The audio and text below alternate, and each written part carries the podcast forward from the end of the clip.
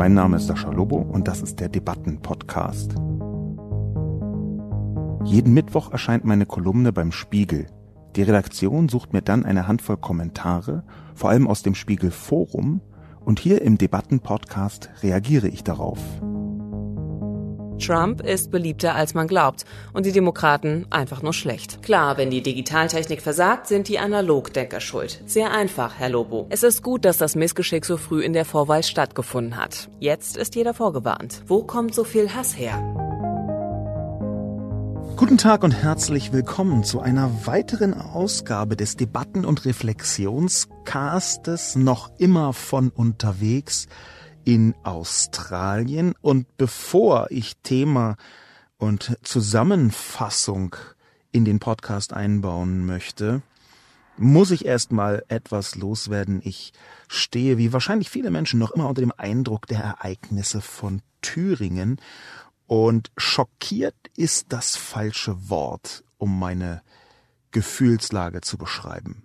Angeekelt würde es eher treffen, in tiefer Sorge, Ängstlichkeit vielleicht nicht, das hängt aber damit zusammen, dass ich jetzt nicht so ein ängstlicher Mensch bin, aber etwas, was in diese Richtung geht, also eine tiefe Sorge um die Zukunft, das treibt mich definitiv um. Ich bin mir noch nicht ganz sicher, wie die Gemengelage ausgehen wird. Es ist gar nicht so leicht. Zu der Stunde, wo ich diesen Podcast in Australien aufnehme, hat soeben die CDU in Thüringen entschieden, dass Neuwahlen für sie nicht in Frage kommen, obwohl die Bundes-CDU das eigentlich unmissverständlich diktieren wollte. Daraus ergeben sich verschiedene Möglichkeiten. Nicht alle sind katastrophal schlecht. Zum Beispiel eine Art Duldung der Minderheitsregierung, die ursprünglich geplant war durch die CDU, steht ein wenig im Raum.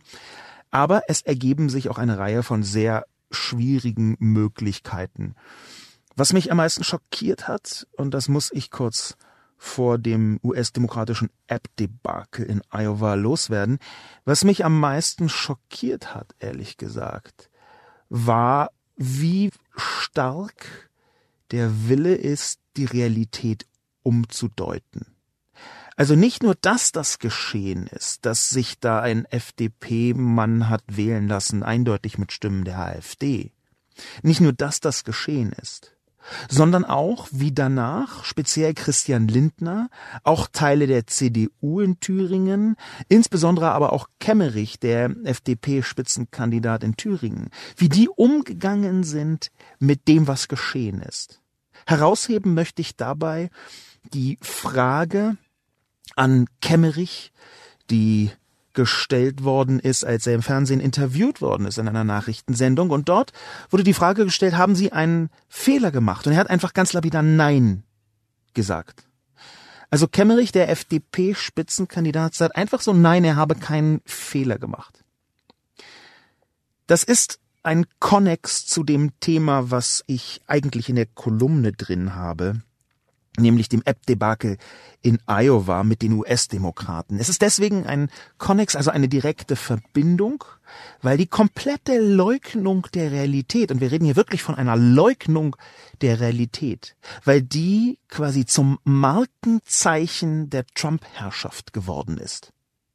Das ist immer die größte Gefahr. Nicht nur durch Nazis, durch Rechtsextremisten, das ja ohnehin, sondern wenn Leute anfangen, die Realität in einer Art zu verdrängen, dass sie nicht mehr in der Lage oder bereit, manchmal beides sind, zuzugeben, was genau gerade geschieht.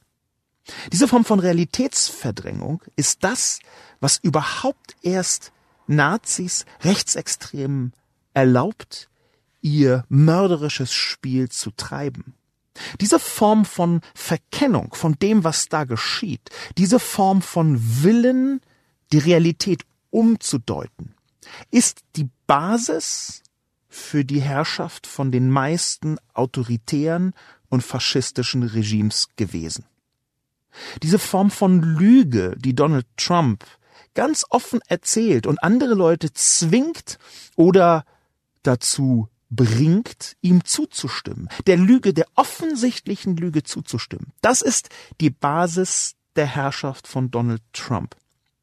Und Donald Trump kippt immer weiter, das sehen wir, weg von der Demokratie. Donald Trump bringt die Vereinigten Staaten, eine der ältesten Demokratien der Welt, eine der stabilsten Demokratien der Welt, wenn man das auf die Zeitdauer beschreiben möchte. Donald Trump bringt sie an den Rand dessen, was überhaupt noch demokratisch zu nennen ist. Und die Basis dafür ist die Realitätsverleugnung durch mächtige Menschen. Und zwar durch mächtige Menschen, die noch vor kurzer Zeit, wenigen Jahren, Stein und Bein geschworen haben, dass sie solche Grenzen nicht überschreiten würden. Das ist der Grund, warum mir am meisten an dieser, es ist ja viel mehr als eine Posse, an dieser radikalen Posse in Thüringen, das ist der Grund, warum mir da am meisten die Realitätsverdrängung Angst macht. In dem Moment, wo man sich nicht mehr auf eine gemeinsame Realität einigen kann, wird der demokratischen Politik ihr Fundament entzogen. Wenn ich rausgehe und behaupte, der Himmel ist grün und Leute bringe dazu, mir zuzustimmen und anfange darauf meine gesamte Politik aufzubauen und alle Leute denken, huch, der Himmel ist doch blau, was ist denn hier jetzt los? Dann ist das ein Schritt in Richtung Antidemokratie. Dann ist das ein Schritt in Richtung der Abschaffung der Basis jeder liberalen Demokratie. Denn dann ist keine Debatte mehr möglich. Und Debatte ist die Essenz von dem, was eine liberale Demokratie ausmacht. Der Unterschied zwischen einer in Anführungszeichen gewöhnlichen Demokratie und einer liberalen Demokratie ist natürlich, dass eine Offenheit darin besteht, auch zwischen den Wahlen eingreifen zu können durch Debatten. Diese Mechanik erfordert zwingend, dass man sich zumindest ganz grob auf Eckpunkte der Welt, des Realitätsgeschehens einigen kann. Und wenn das absichtlich abgeschafft wird, wenn dann jemand sagt, wir haben keine Absicht, eine Mauer zu bauen, niemand hat die Absicht, eine Mauer zu bauen, dann erkennen wir darin ein fundamental falsches und vor allem gefährliches Spiel mit der liberalen Demokratie. Es gibt von Heinrich Mann ein interessantes Zitat. Dieses interessante Zitat rührt von einem Treffen von eben jenem Mann her, den ich gerade paraphrasiert habe, Walter Ulbricht natürlich mit seiner Behauptung, niemand hat die Absicht, eine Mauer zu bauen. Vor dem Zweiten Weltkrieg als sich verschiedene exilierte Kräfte getroffen hatten, um zu besprechen, wie man von außen Einfluss nehmen kann auf Deutschland, sind auch Heinrich Mann, Schriftsteller und Walter Ulbricht zusammengekommen. Sie haben sich unterhalten, um auszuloten, was man gemeinsam tun könne. Das Interessante ist nun, dass nach diesem Gespräch ein Zitat überliefert ist. Die Zeit hat das in den 50er Jahren aufgeschrieben, daher habe ich das. Ein Zitat überliefert ist von Heinrich Mann über Walter Ulbricht. Der hat sich nämlich geweigert, der Heinrich Mann, sich nochmal mit Walter Ulbricht zu treffen. Und die Begründung ist sehr interessant. Er meinte nämlich, ich kann mich nicht mit einem Mann an einen Tisch setzen, der mir erklären möchte, dass dieser Tisch eigentlich ein Ententeich ist und mich zwingen will, dem zuzustimmen. Dieses, wie ich finde, ziemlich wunderbare Zitat deutet schon darauf hin, was die Basis von extremistischen Ideologien sein kann. Auch wenn in diesem Fall hier Walter Ulbricht eine andere Rolle spielt und natürlich, wie ich schon ein paar Mal ausgeführt habe, links und rechts in genau diesem Kontext nicht zu vergleichen sind und auch nicht vergleicht werden sollen. Und trotzdem erkennen wir, die Basis autoritärer Ideologien ist, sich abzukoppeln von der Realität. Das ist der Hauptgrund, warum mir diese Thüringer Radikalposse so große Sorgen macht, weil ich bei so vielen Beteiligten erkenne, wie groß die Bereitschaft ist, so zu tun, als sei die Realität eigentlich ganz anders. Wie wir mit der AfD zusammengearbeitet? Nein, das ist ja gar keine Zusammenarbeit. Solche Phrasen musste man sich da anhören. Diese Nachwirkungen dieser Thüringer Radikalposse, die haben aber auch einen positiven Ausklang. So sehr mich das besorgt, so sehr ich das katastrophal finde, wie das gelaufen ist, so sehr ich sehen musste, dass ich mich zum Beispiel in jemandem wie Christian Lindner, der nicht meine politische Haltung hat, aber den ich für zurechnungsfähig hielt, getäuscht habe. Weil Christian Lindner ganz offensichtlich nicht nur ein doppeltes Spiel gespielt hat, sondern auch nicht willens war zu erkennen, was genau hier die Realität ist. Der politische Kompass ist ihm abhanden gekommen. Das stand auf Spiegel Online in einem Kommentar einer Politikwissenschaftlerin. Und ich glaube, das trifft es sehr präzise. Ich glaube nun, dass der positive Ausklang davon auch ist, dass die Zivilgesellschaft, die Medien, die Öffentlichkeit, die sozialen Medien, die viel gescholtenen sozialen Medien, im Prinzip alle, die sich zu Wort melden können, in einer Weise, in einer Heftigkeit reagiert haben und auch präzise reagiert haben. Selbst Leute, von denen man das in dieser Form nicht gedacht oder erwartet hätte oder wo man befürchtet hätte, dass sie so ein bisschen Verständnis mitbringen. Selbst die haben in einer Heftigkeit und Geschwindigkeit reagiert, die mir etwas Mut gibt. Nicht überragend viel, aber doch ein bisschen. Und gleichzeitig sehen wir, dass wer sich einlässt mit der AfD, auf Länderebene zumindest, damit spielt, dass umgehend er geächtet wird. Ich werde in einer der nächsten Wochen definitiv nochmal eine Kolumne schreiben zum Umgang mit der AfD, weil ich da aus digitalen Erkenntnissen heraus einige nicht, nicht vielleicht Neuigkeiten, aber doch neue Aspekte herausziehen kann. Die Kolumne wird auch sich intensiv beziehen auf das, was schon sehr viele Leute schon sehr lange sagen, nämlich dass Ächtung ein fantastisches Mittel zum Umgang mit Rechtsextremen, mit Nazis ist.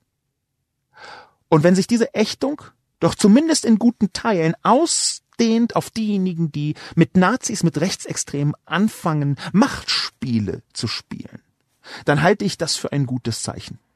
Das, was zum Beispiel CDU-Generalsekretär Paul Ziemiak gesagt hat, das, was zum Beispiel Angela Merkel gesagt hat, das ist aus meiner Sicht gar nicht so selbstverständlich, wie viele Leute glauben.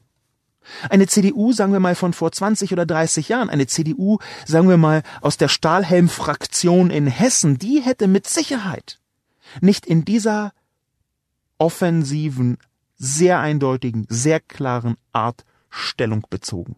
Aber wenn ich etwas Positives sehe als kleinen Abschluss meines Eingangsrants, abseits thematisch vom Thema der Kolumne, wenn ich etwas Positives sehen kann, dann ist es, wie heftig die Reaktion ist, wenn eine derartige Grenzüberschreitung stattfindet.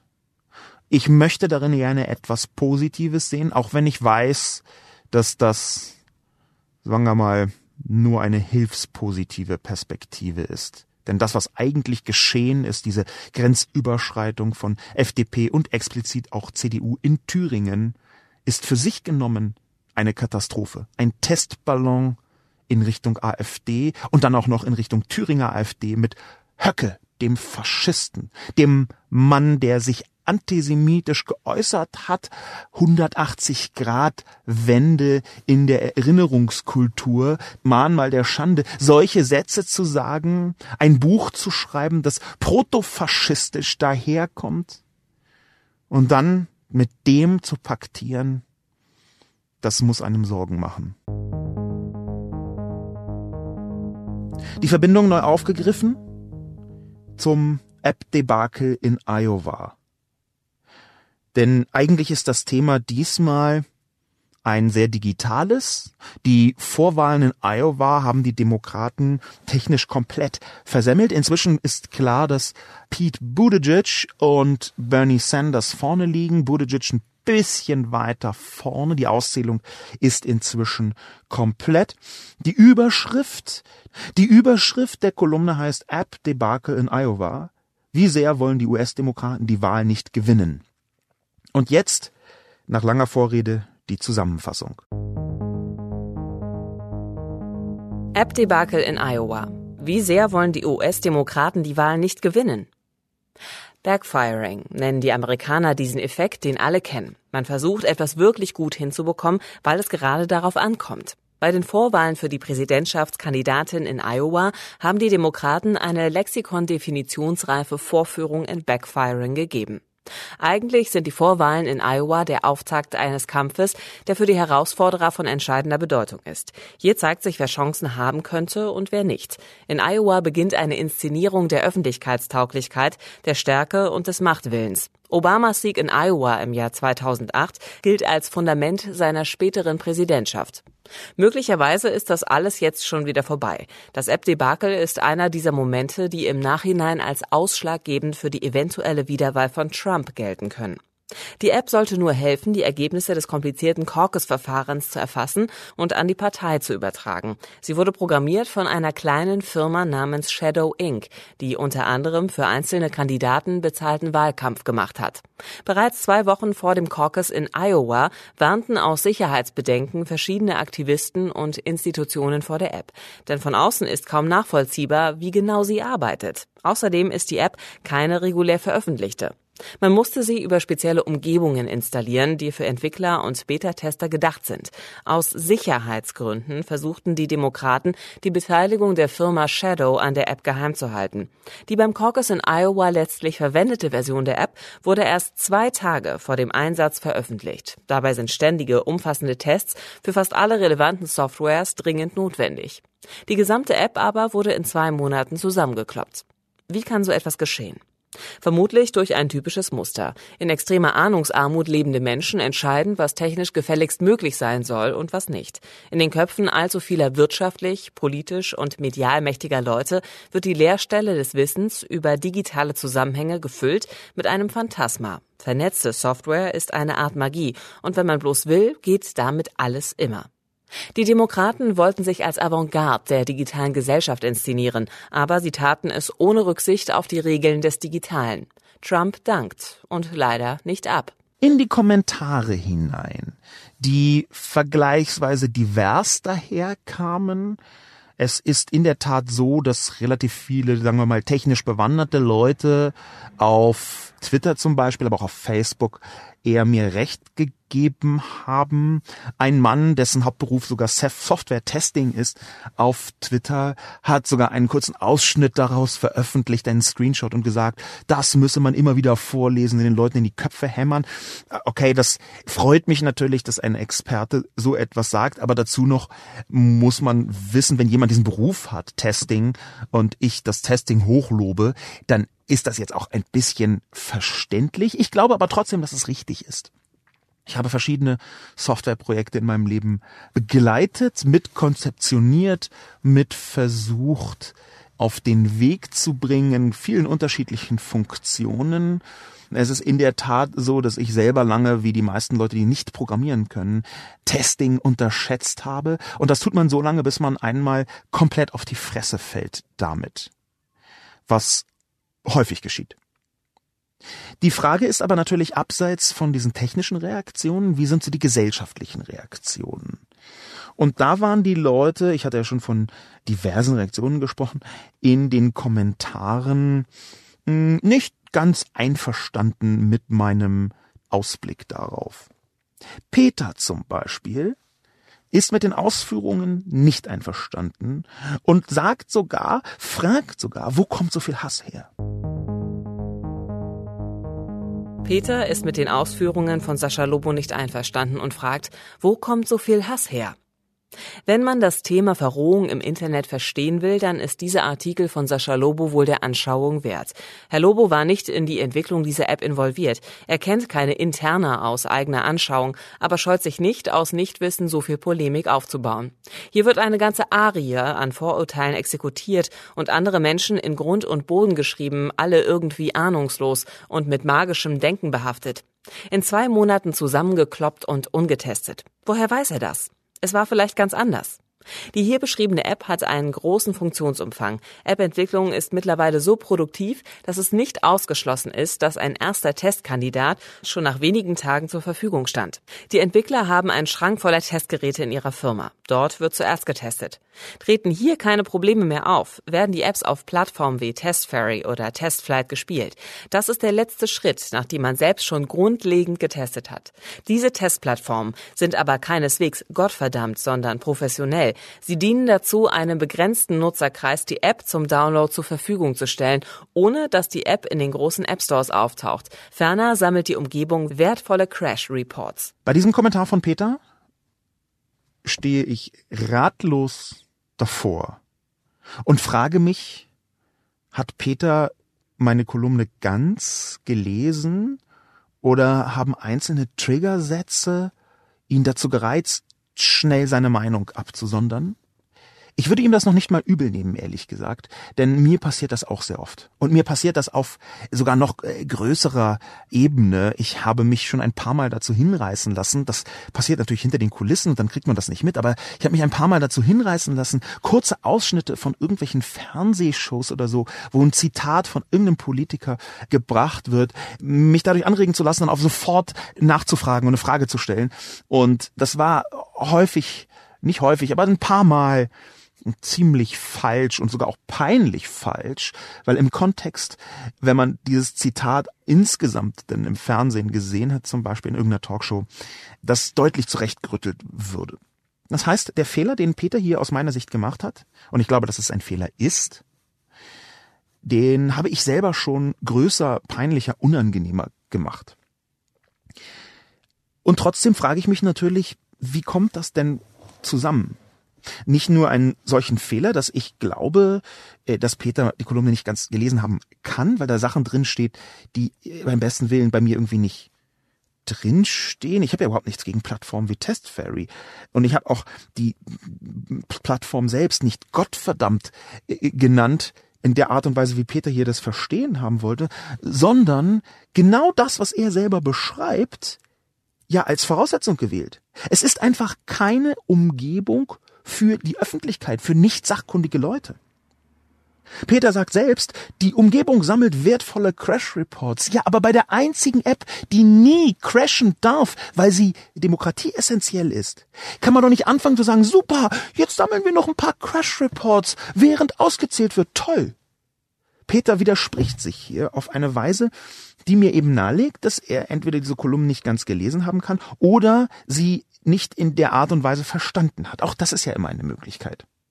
Es ist immer eine Möglichkeit, dass jemand zwar eine Kolumne ganz gelesen hat, aber ich mich offenbar nicht ausreichend präzise ausgedrückt habe und Peter das dann mit noch ein bisschen, sagen wir mal, ungutem Willen auch so verstanden hat, dass es ihm in den Kram hineinpasst. Das tun die meisten von uns, ich natürlich inklusive. Das aber, wo ich Peter wirklich tadelnd skeptisch anschauen möchte, Peter, ist, dass hier erklärt wird, Verrohung im Internet, mein Artikel. Eine Polemik ist aus meiner Sicht nicht Verrohung. Also wir können gerne mal über das reden, was ich ja auch sehr häufig beobachtet habe, was wirklich Verrohung ist. Über justiziable Ausdrücke zum Beispiel. Und ich glaube, dass Verrohung etwas ist, was in den meisten Fällen in justiziable Kategorien reinfällt, die ich natürlich nicht überschritten habe mit meiner Kolumne, lieber Peter. Ich halte es sogar für einen albernen bis absurden Vorwurf, mir hier Verrohung im Netz vorzuwerfen, wenn Verrohung im Netz eigentlich sowas ist wie Morddrohung, Vergewaltigungsdrohung, rassistische Beschimpfung, behindertenfeindliche, frauenfeindliche oder homophobe, transphobe Beschimpfung. Das sind Verrohungen im Internet. Wenn man versucht, klar und hart und präzise und durchaus auch kantig Leute zu attackieren, und zwar mit Argumenten, dann ist das eine, aus meiner Sicht, Polemik. Und wir haben ja auch ein Grundproblem in Peters Kommentar, nämlich die Frage, woher weiß er das? Ich habe geschrieben, in zwei Monaten zusammengekloppt und ungetestet. Woher weiß er das? Nun, Peter, das ist etwas, was mich zu dem Eindruck bringt, dass Sie die Kolumne nicht in der Form gelesen haben könnten. Denn es steht drin, woher ich das weiß. Die New York Times und das Vice Magazine haben genau das recherchiert. Sie haben es recherchiert und noch präziser. Wenn Sie fragen, woher weiß ich, dass das ungetestet ist, dann bringe ich ein Zitat aus meiner Kolumne, lieber Peter, und es heißt, nach Informationen der New York Times in der staatsweiten Größenordnung gar nicht getestet. Es geht um die App. Das ist also ein Zitat aus meiner Kolumne. Wenn Sie jetzt also fragen, woher ich das weiß, muss ich verweisen auf meine eigene Kolumne, wo drin steht, woher ich das weiß. Ich habe die Artikel gelesen. Diese Leute haben recherchiert. Die haben investigativ rausgefunden, nicht nur wer diese Firma ist, was die Demokraten verheimlichen wollten, was ich eine Katastrophe finde, sondern diese Menschen haben das aufgeschrieben und ich habe es dazu auch noch verlinkt, Peter. Bitte klicken Sie auf den Link. Sie sind offensichtlich eine technisch aufgeschlossene Person. Sie kennen sich offenbar mit Technologien aus. Sie haben ja hier das Testing selbst so beschrieben, dass ich davon ausgehe, dass Sie dann ein gewisses Hintergrundwissen mitbringen. Aber dann klicken Sie doch auf die Links. Dann lesen Sie doch die Kolumne und wenn ich reinschreibe, ich weiß von der New York Times, dass sie nicht getestet wurde in der landesweisen Größenordnung, was da wörtlich drinsteht in einem verlinkten Artikel, dann müssen Sie doch irgendwie rausfinden können, woher ich das weiß. Es war vielleicht ganz anders, schreibt Peter noch dazu. Aber nein, vielleicht war es auch nicht ganz anders, sondern vielleicht stimmt auch einfach der Report der New York Times, auf die ich mich hier zugegebenermaßen verlasse. Die Frage, warum Peter das jetzt als Hass betrachtet, wo es eigentlich offensive Kritik ist. Die ist diejenige, die mich am meisten umtreibt an Peters Kommentar. Mal so nicht ganz so lesen, mal so ein Kommentar rausrotzen, ist jetzt auch nicht so, als sei das Spiegelforum irgendwie so eine Sammelort für Doktorarbeiten bei aller Liebe zur gar nicht so schlechten Qualität der Kommentare, die ich häufig betont habe, ist es natürlich und bleibt es natürlich erstmal ein Kommentar auf einer Nachrichtenplattform. Da muss man sich jetzt nicht darum kümmern, ob man da vielleicht mal so einen kleinen einen Flüchtigkeitsfehler oder vielleicht auch mal eine große Flüchtigkeit mit hineinbringt, um Gottes Willen. Möchte ich gar nicht drauf bestehen. Aber das, was mir mit am meisten Sorgen macht, ist, dass hier Hass diagnostiziert wird von Peter. Wenn man harsche Kritik und Hass beginnt zu leichtfertig zu vermischen, dann glaube ich, kommen wir in gefährliche Sphären, was die Debatten angeht. Ich habe ja schon im Eingangsstatement zu Thüringen versucht, deutlich zu machen, wie wichtig Debatten sind und wie wichtig eine gemeinsame Ausgangsbasis der Realität ist, auf die man sich bezieht. Es gibt Tag und Nacht zum Beispiel. Ja, solche Realitäten, auf die man sich dann beziehen kann. Aber wenn man in dem Moment, wo man anfängt, Kritik und auch harsche Kritik zu äußern, sofort erzählt, das sei Hass, dann ist das ein Abwehrmechanismus, sich bestimmten Kritikformen gar nicht zu stellen. Und das ist übrigens nicht nur etwas, was ich jetzt in politischen Sphären von Rechten und Rechtsextremen sehen wollen würde. Um Gottes Willen, nein. Das gibt es quer durch die gesamte politische Landschaft, dass Menschen allzu bereit sind, jede Form von Kritik sofort als Hass zu interpretieren. Es zeugt in meinem Augen übrigens auch von einem gewissen geringen Selbstwertgefühl, wenn man Widerspruch unmittelbar als Attacke auf die eigene Emotionalität wahrnimmt und deswegen zum Hass umdeutet. Nun ist ja hier gar nicht Peter angegriffen. Das ist also noch eine, eine Art Co-Gefühl. Aber wie kommt es, dass dieser Hass derartig groß ist? Oder fühlt sich Peter doch angesprochen, weil ich die Analogies so ein bisschen angegangen bin? Das glaube ich eher nicht, denn Peter scheint ja einigermaßen digital zu sein. Ich glaube nicht, dass die Argumentation, mein Hass bestünde daraus, dass ich hier Vorurteile raushaue und andere Menschen in Grund und Boden schreibe, mit ahnungslos und magischem Denken behafte, dass das ausreicht für Hass. Es ist in der Tat so, dass solche Vorwürfe wie Ahnungslosigkeit sehr sparsam gewürzt vorgetragen werden müssen. Denn, wie ich schon mal erklärt habe, ist gerade Ahnungslosigkeit häufig gar nicht der Kern des Problems. In diesem Fall habe ich mich dazu entschlossen, weil das dahinterstehende Muster, für das ich auch Beispiele wie die Urheberrechtsreform, Richtlinie bzw. das Leistungsschutzrecht gegeben habe, dass genau solche Mechaniken durchaus auch getrieben werden von Ahnungslosigkeit. dass zum Beispiel Teile der Politik anfangen, Lügen von Lobbygruppen zu glauben, basiert auf einem gewissen Nichtwillen, sich selbst fortzubilden. Und wir haben prominente Beispiele dafür. Wir haben eine Vielzahl von, darüber habe ich Kolumnen geschrieben, kann man alles googeln. Wir haben eine Vielzahl von Äußerungen von Axel Voss, die nahelegen, dass er nur eine sehr kleine Bohne von Ahnung hat was genau sein Fachgebiet angeht. Denn Axel Voss der CDU ist im EU-Parlament Berichterstatter für eben dieses Thema der Urheberrechtsreform gewesen. Und wenn der nun sagt, man könne mit seinen Freunden einen Zeitungsartikel mit 500 Leuten sharen, ich paraphrasiere hier ein echtes Zitat von ihm, dann ist das relativ eindeutig kompletter Unfug an der Rechtslage in Deutschland zumindest komplett vorbei. Und in dieser Größenordnung daneben zu liegen, die gegenwärtige Rechtsprechung geht von acht Personen aus statt 500, in dieser Größenordnung daneben zu liegen, das kann ich bei genau dem Thema, zu dem Axel Voss politisch unterwegs ist, schon als Ahnungslosigkeit bezeichnet, finde ich jedenfalls. Mir ist dieses Muster dahinter wichtig, Peter. Und dieses Muster haben wir hier gesehen. Und auch das ist ein anderer Link, zum Beispiel auch zum Vice Magazine und zu den New York Times. Die beiden habe ich am häufigsten verlinkt in der Kolumne. Nämlich, dass man so gerne zeigen möchte, wie wahnsinnig digital man ist. Und das möchte man aber nicht nach den Regeln der Digitalität tun. Das ist magisches Denken. Genau das ist magisches Denken, dass man irgendwie hofft, es würde sich von alleine eine magische Lösung des Problems ergeben, wenn man nur ganz doll möchte. Insofern muss ich diesen Kommentar etwas ratlos zurückweisen. Ist aber nicht schlimm, ich gehe einfach zum nächsten Kommentar und schaue mir an, was Action Script gesagt hat. ActionScript ist optimistisch, dass der App-Vorfall den Demokraten nicht schaden wird.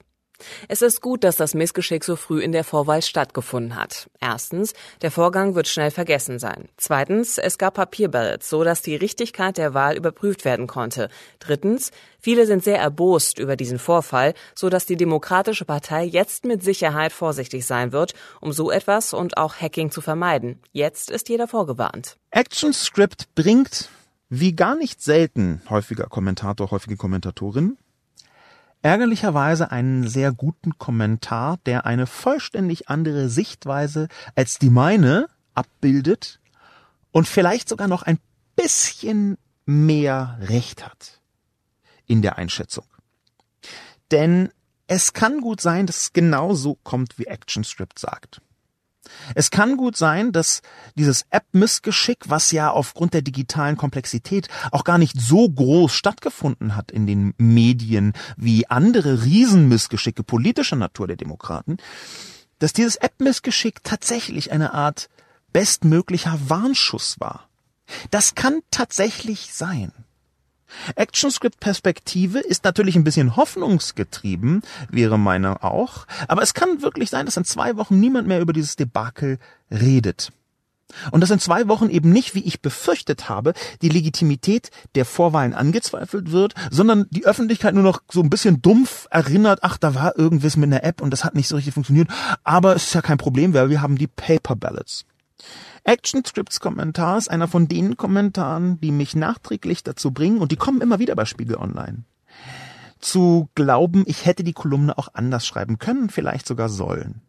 Ich glaube nicht, dass meine Kolumne falsch und schlecht ist, aber sie hat einen etwas zu einseitigen Blick auf das Geschehen geworfen. Und das wird mir in dem Moment klar, wo ActionScript so etwas schreibt.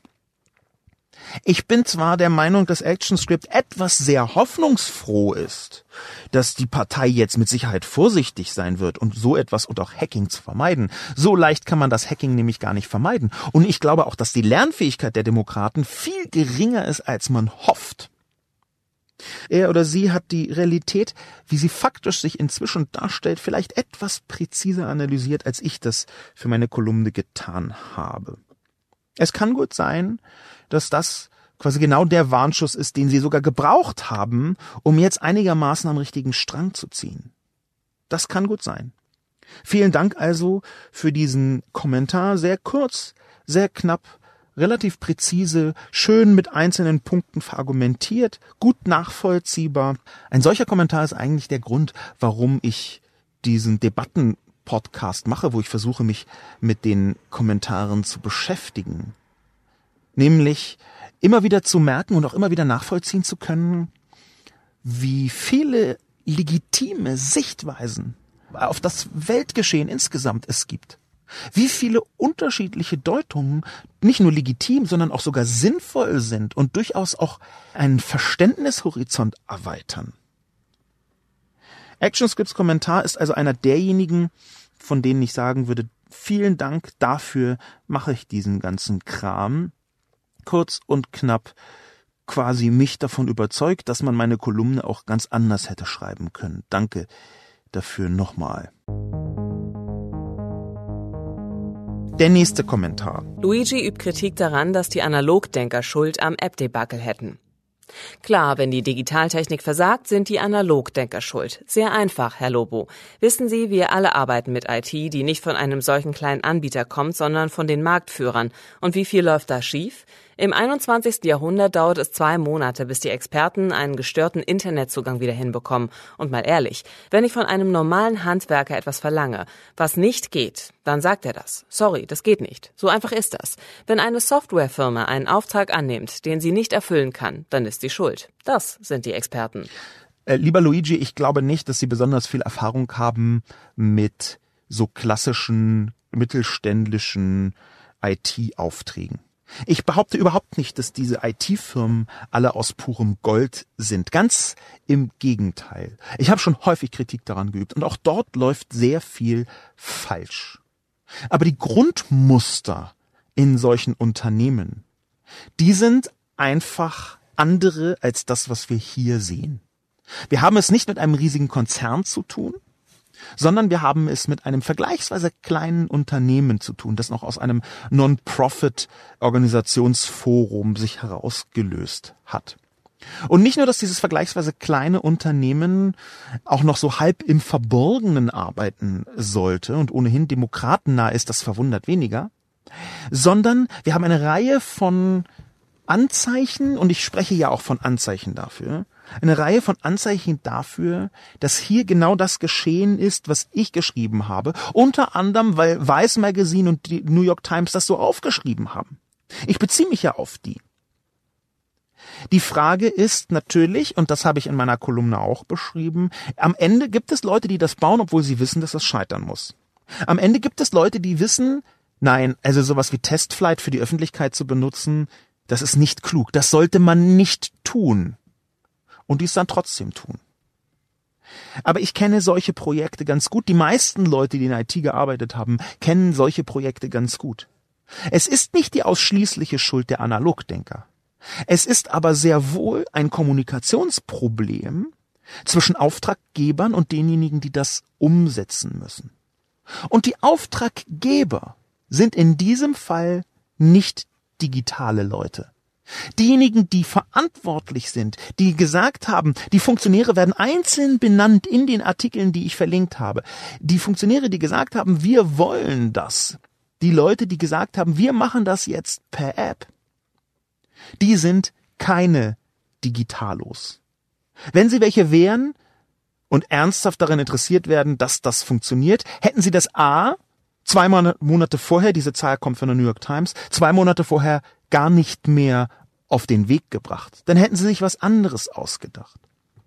Und B, hätten sie definitiv nicht eine so absurde Entscheidung getroffen, sowas wie Testflight zu benutzen. Das ist wirklich eine absurde äh, Entscheidung. Und zwar unter anderem deswegen, weil TestFlight ein vergleichsweise komplexes Umgebungsprogramm ist, was tief eingreift in äh, das Betriebssystem des iPhone. Und wenn man ein solches Programm installiert, dann kommt eine Reihe von Warnhinweisen, mit denen normale, nicht digitale Leute, also die, die die Auszählung betreuen, gar nicht richtig was anfangen können. Die für sie vielleicht sogar gefährlich erscheinen. Nein, es tut mir leid. Die Entscheidung hat am Ende jemand getroffen, der nicht die digitale das digitale Gespür haben kann. Dazu sind da zu viele absurde Entscheidungen dabei. Es ist allerdings richtig, und diese Kritik nehme ich auf von Luigi, dass es auch skrupellose Digitale gewesen sein müssen, die unmittelbar daran beteiligt waren. Und natürlich gibt es eine ganze Reihe von denen. Dass die nicht-digitalen in diesem Fall meine volle Ladung abbekommen haben, liegt einfach darin, dass sie benannt werden in der New York Times und im Vice Magazine. Das hätte ich wahrscheinlich deutlicher machen sollen. Vielleicht hätte ich die Namen noch dazu schreiben sollen von den entsprechenden demokratischen Funktionärinnen und Funktionären. Aber Luigi weist richtig darauf hin, dass die Digitalos alles andere als unschuldig sind in diesem Fall. Mehr noch, wir kennen viele Fälle, wo eine Form von Größenwahn, eine Form von Hybris, Selbstüberschätzung, ganz ähnliche Dinge verursachen kann. Das hätte ich wahrscheinlich über die eine Zeile, die ich dazu geschrieben habe, hinaus deutlicher machen können. Diese beschriebene Haltung, dass da in erster Linie die Analog-People äh, die Verantwortung für dieses Versagen tragen, ist ja jetzt nicht meine Einschätzung, sondern eine, die sich durchzieht durch die Einschätzungen von sowohl dem Vice Magazine als auch der New York Times. Ich bitte einfach darum, hier auf die Links zu klicken. Was ich aber nochmal betonen möchte, ist, dass Luigi natürlich insofern recht hat, dass ich die Digitalschuldigen deutlicher hätte benennen können oder sollen. Das, was dort getan worden ist, das hat ganz eindeutig auch damit zu tun, wie und wo und was Menschen sich einbilden, was Technologie kann. Die New York Times und die Weiß, das Weiß Magazin sprechen da beide von ähm, dem Worst Kind of Techno-Optimism. Das Weiß Magazin spricht sogar davon, dass diese Form, diese Haltung darauf fixiert ist, fancy technologische Lösungen zu finden für Probleme, die nicht existieren. Das, was also dahinter steht, ist aus meiner Sicht relativ eindeutig. Die Mitverantwortung der Digitalos hätte ich besser betonen können. Der nächste Kommentar stammt von Björn. Björn sieht in der aktuellen Diskussion vor allem eins, eine Ausrede für eine Niederlage der Demokraten. Schon jetzt sucht man Ausflüchte, Entschuldigungen und Ausreden für die drohende Niederlage. Dabei ist es ganz einfach. Trump ist beliebter, als man glaubt, und die Demokraten einfach nur schlecht. Ich schwanke bei Björns Kommentar hin und her zwischen A hat er recht und B macht es sich zu einfach. C vielleicht sogar ein kleiner Trump-Fan in der Haut eines Björn. Weiß man nicht, möchte ich auch gar nicht weiter vermuten. Ich gehe jetzt mal zwischen A und B hin und her und unterstelle, dass äh, Björn nicht Trump-Fan ist. Denn beides, Trump ist beliebter als man glaubt und Demokraten einfach nur schlecht, kann man auch völlig ohne jedes Trump-Fantum von sich geben. Die Möglichkeit A also, Björn hat recht. Natürlich sind die Demokraten vernichtet. Sie sind davon vernichtet, dass Trump ganz offensichtlich machen kann, was er möchte, die Demokratie in den Vereinigten Staaten attackiert, wie und wo er möchte, die komplette Republikanische Partei von vorne bis hinten in seine Tasche gesteckt hat und die keinen einzigen Mucks sagt, mit der Ausnahme von Mitt Romney, der symbolisch, weil es keine Wirkung hatte, gestimmt hat gegen Trump bei der Amtsenthebung bei dem Verfahren des Impeachment, was Trump lockerflockig überlebt hat. Das alles also sehen wir und es hat die Demokraten beschädigt und die Demokraten sind taktisch in der Tat weit ins Hintertreffen geraten.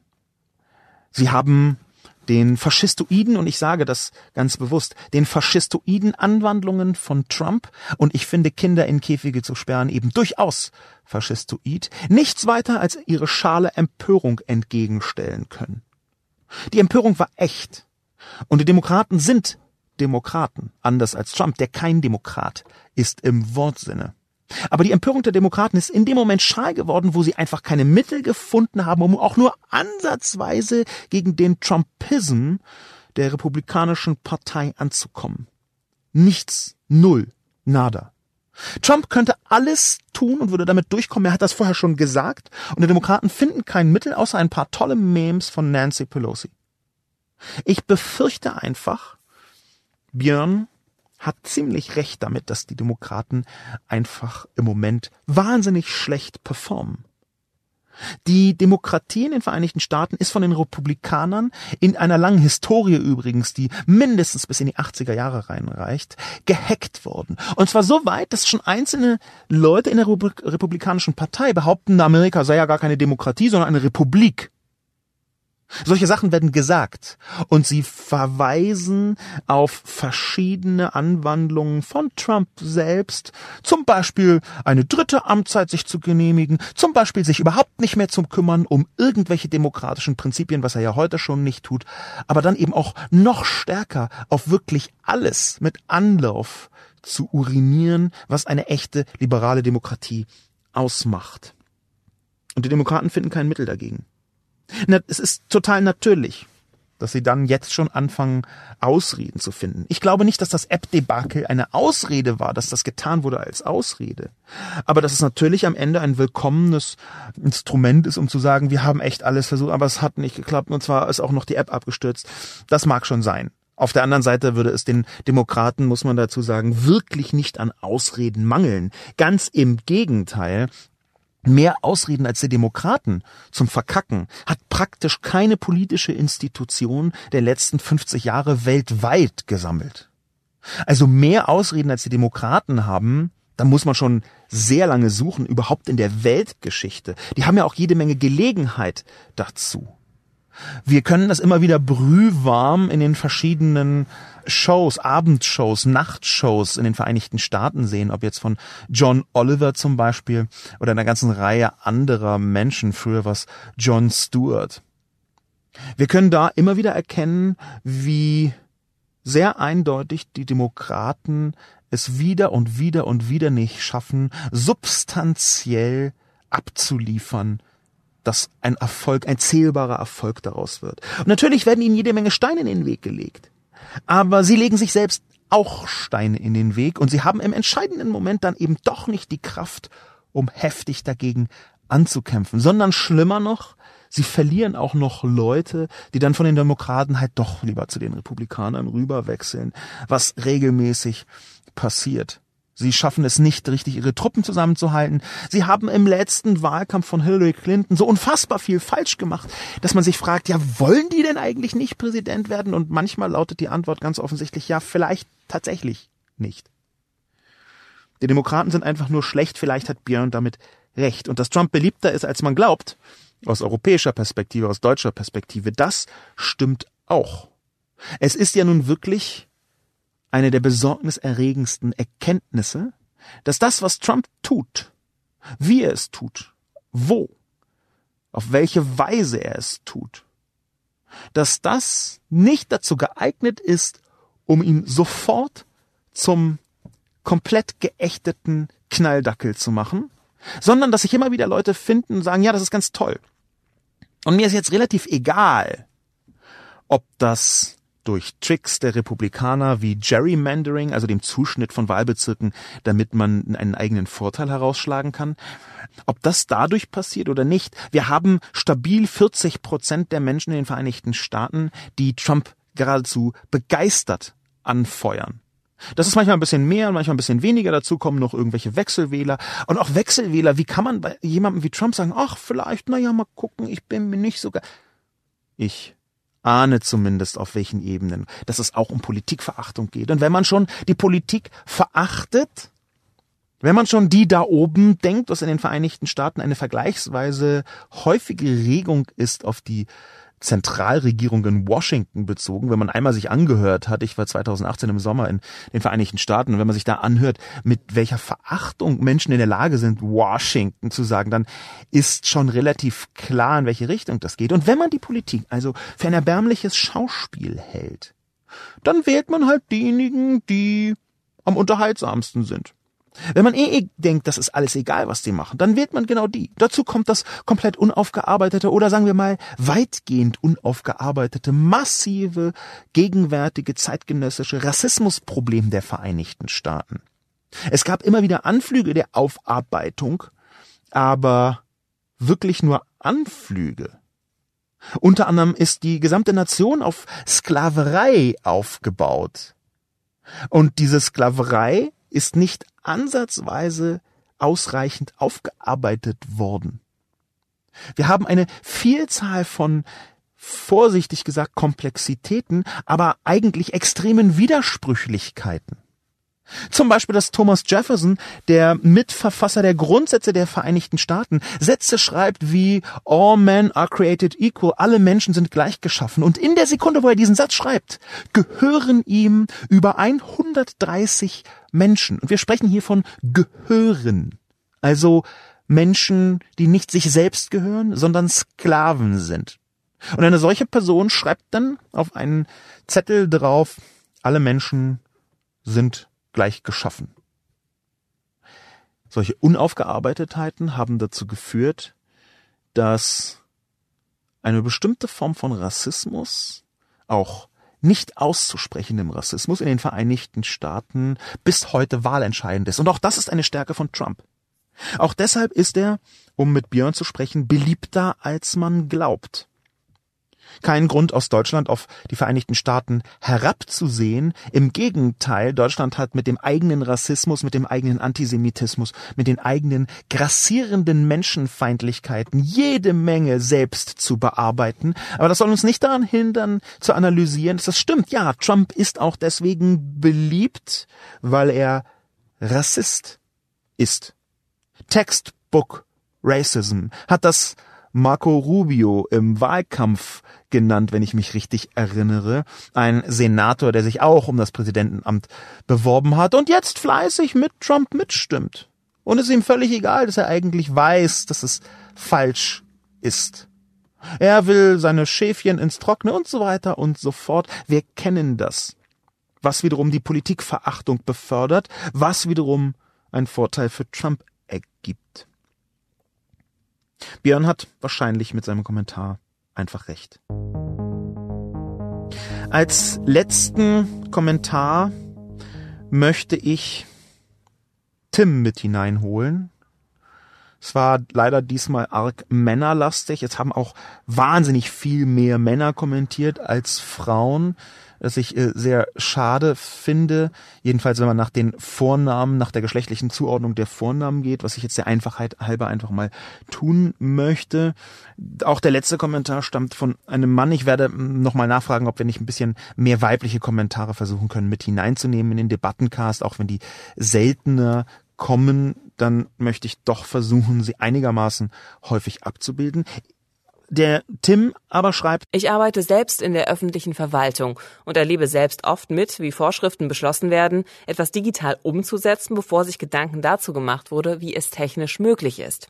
Am meisten leid tun einem dabei die Leute, die solche Vorschriften dann digital umsetzen sollen. Ja, das ist auch meine Erfahrung, Tim, und es ist vielleicht ein guter Abschluss, weil dazu sehr viel mehr gehört, als auf den ersten Blick zu sehen ist sehr viel mehr gehört, Vorschriften zu beschließen, bevor man sich Gedanken macht, wie es technisch möglich ist. Diese Gedanken, wie ist etwas technisch möglich, gehört mit zum komplexesten, was wir in der IT überhaupt haben. Das geht in Richtung von Softwarearchitektur, das geht in Richtung von Softwarekonzeption, das geht aber auch in Richtung einer tiefen Sachkunde von vordigitalen Prozessen. Wie genau funktioniert Gesellschaft? Wie genau funktionieren menschliche Prozesse? Wie genau verhalten sich Menschen zu welcher Gelegenheit? Das ist vorsichtig gesagt keine Spezialität, und zwar weder von Digitalos noch von analogen Leuten, und zwar in der Verwaltung, da wo Tim arbeitet, schon gleich gar nicht, wie wir wissen. Wir haben hier, und deswegen habe ich diesen Kommentar am Schluss mit abgebildet, eine riesige Lücke. Nämlich die Lücke eines Gesellschaftsverständnisses, wie die Dinge funktionieren, auf das man überhaupt digitale Instrumente drauf aufbauen kann. Es ist sogar eigentlich häufig umgekehrt. Wir erleben überhaupt erst, wenn digitale Instrumente scheitern, bei der Analyse, warum sie scheitern, die große Überraschung, huch, so funktionieren Menschen also. Und das hat noch nicht mal viel mit der digitalen Sphäre zu tun. Das hat einfach damit zu tun, dass wir über die Gesellschaft vergleichsweise wenig wissen. Und mit wir meine ich jetzt schon auch die Öffentlichkeit und die Experten und Expertinnen dazu. Wir haben einen sehr unvollständigen Eindruck davon, wie die Psychologie des Menschen aufgebaut ist, wie die Soziologie von Gesellschaften aufgebaut ist. Das heißt, wir taumeln schon etwas blind in der Gegend herum und wissen nicht so genau, was wie warum funktioniert. Auch dafür ist Thüringen übrigens ein erbärmliches Beispiel, wie ich zum Abschluss sagen möchte. Und daraus destilliere ich aus dem Kommentar von Tim eine Forderung an mich selbst, eine Forderung an die Öffentlichkeit, eine Forderung an uns alle. Sich nämlich noch genauer darüber Gedanken zu machen, wie Gesellschaft funktioniert und das, bevor man die entsprechenden Instrumente digital umsetzt. Ich glaube, dass es eine, es ist eine Binsenweisheit in, unter den meisten IT-Leuten bei den Projekten, die man dort macht, dass man zuerst sich hinsetzt und überhaupt nicht anfängt, mit irgendwelchen Technologien um sich zu schmeißen, sondern dass man einfach zuerst Prozesse anfängt zu analysieren. Was geschieht eigentlich, wenn Menschen sich zum Beispiel für die Farbe eines Produkts entscheiden? Was passiert eigentlich ganz genau, wenn Leute zum Beispiel eine bestimmte Kommunikation mit jemandem anderen etablieren wollen? Was möchten sie wie, warum kommunizieren? Also ganz basale Prozesse des Alltags in der Gesellschaft, die wir viel tiefer verstehen müssen, bevor wir in der Lage sind, da Software drumrum zu schreiben. Um dann beim Scheitern eben dieser Software zu merken, oh, wir lagen in unserer Analyse offensichtlich ziemlich falsch. Mit diesem Aufruf, die Gesellschaft tiefer zu verstehen, baue ich ganz zum Schluss nochmal eine Brücke zwischen dem Thüringen-Desaster und dem, was das App-Desaster ausgemacht hat, an verschiedenen Orten der Welt, zusammengefunden, am Ende doch mit dem tiefen Wunsch besser zu verstehen, what the fuck eigentlich los ist. Mein Name ist Sascha Lobo. Vielen Dank fürs Zuhören und bis zum nächsten Mal.